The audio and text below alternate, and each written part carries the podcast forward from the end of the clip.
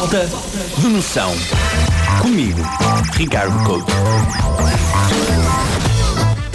Pois é, ontem foi o nosso jantar de Natal e apareceu-me, quando cheguei a casa, né, apareceu-me escrever um bocado sobre chantagens de empresa, de maneira não relacionada, obviamente. não relacionada, obviamente. Devo dizer que a minha primeira conclusão sobre jantares de empresa é a produtividade de uma empresa é inversamente proporcional ao entusiasmo das pessoas quando jantam. É incrível. Porque parece que une mais as pessoas o jantar do que o trabalho. Sendo que o que as faz jantar é trabalharem juntas. Para mim é um bocado estranho, mas é, é, é, é- que, por exemplo, eu ontem dei por mim sentado, olhar em redor e disse assim: Porra, eu nunca vi esta, metade desta gente, eu nunca vi em lado nenhum. E eles trabalham comigo, de certeza, é a malta que se infiltrou aqui. Eu acho que metade dos problemas das empresas resolviam-se eh, marcando jantares em vez de reuniões. Porque assim, às vezes quando uma pessoa tenta marcar eh, alguma coisa ou, ou, ou pede algo com urgência de trabalho, é comum a resposta ser pá, agora não dá, estou mesmo com muito trabalho. Mas quando a pergunta é vais ao jantar de Natal, a resposta é sim. A resposta é sim, aparece toda a gente, é impressionante. A sensação que me dá quando chega um jantar de empresa é que ninguém está com vontade de ir. Já repararam nisso? É, é, quando se começa a aproximar a data, a malta dizer: isto é, é, é porreiro e tal, mas, mas amanhã não me dava jeito nenhum. E parece que pessoas falam sempre com, com, com um certo peso. E uma pessoa entra numa fase existencialista que dura até ao jantar, porque as pessoas quando entram estão ali assim um bocadinho meio que constrangidas, depois sentam-se e parece que têm aquele pensamento que é: pá, o que é que eu estou aqui a fazer? Só que há duas coisas que safam no jantar de empresa. Uma é ficar à beira das pessoas com quem gostamos e ir gozando baixinho com as outras que não gostamos.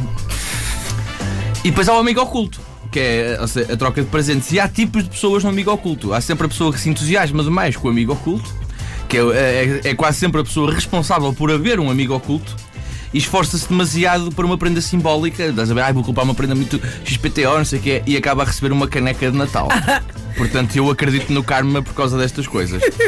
Há aquela pessoa que está sempre a dizer: pá, eu não ligo ao Natal, eu não ligo ao Natal, pá, para mim o Natal, olha, não, não diz nada, não ligo ao Natal, e depois de repente sai uma prenda porrer essa pessoa. E já não acredito mais no karma. Porquê? Porque acho que para já é, é, é bué de autoexplicativo este tipo de pessoa. Mas eu acho que, que esta pessoa se- que não liga ao Natal, se calha receber uma prenda má, é a primeira a queixar-se no dia seguinte. É a primeira que no ano seguinte vai dizer: Eu não acho piada nenhuma ao amigo oculto, eu nunca recebo nada de jeito. Então qual é que é o problema? É o Natal ou é a prenda?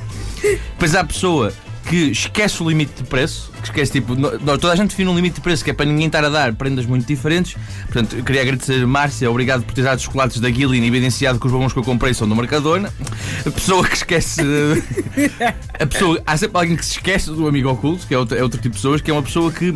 é- é- é- Eu alargo este tipo de pessoas para o, para o- para o- ambiente empresarial, que é uma pessoa que eh, entrou no quadro há alguns anos e então a empresa não consegue despedi-lo com tanta facilidade. Então fica sempre aquela dúvida se ele se esqueceu ou se não sabe abrir o mail da empresa, não é? Yeah. Pessoa fica a achar, "Pá, ele sabe que existe o amigo oculto, portanto eu não consigo, não consigo culpá-lo por tudo. Depois, obviamente, que a malta compra bugiganga, não é? Que é a malta que, é- lá está, é responsável por a gente receber canecas, espanta espíritos, velas para casa, e eu acho que isto é um tipo de influencer que devia ser patrocinado pela Tiger. Depois, e não nos podemos esquecer, ao chefe. Que é uma pessoa que para já está iludida porque acha que eh, um jantar de empresa e uma troca de prendas significa bom ambiente de trabalho. Não, não, não. Inter- Existe é álcool, é coisa diferente. Eh, que é outra coisa que eu fui percebendo que é nós temos inimizades naturais por pessoas, mas quando há álcool, essas diluem, diluem essas inimizades, é normal. Ah, e outra coisa que eu aprecio no, no chefe no jantar de empresa é que há uma espécie de, de, eh, culpa não é? Por parte do chefe é- é- e que torna socialmente aceite a ideia de que ele tem que gastar mais numa prenda do amigo oculto. Ninguém censura que ele gaste mais, porque ele, ele ganha mais dinheiro, não não lhes fica bem. Depois há aqueles gajos que ganham a prenda do chefe, não é, Lomar? E, Confere. eu, É verdade. e depois é, uma prenda é- do é- chefe. é, recebes a melhor prenda, mas ao mesmo tempo, se não gostares, não te podes dizer, ah, não gosto da prenda. É, Mas é adorei, chato. a prenda, a prenda é incrível. É, ele está a ouvir, pois. é. Exato, exato. Mas eu acho que a melhor parte dos jantares de empresa é o dia seguinte. Sinceramente, é o dia seguinte. Porque é uma espécie de walk of shame depois de um one night stand.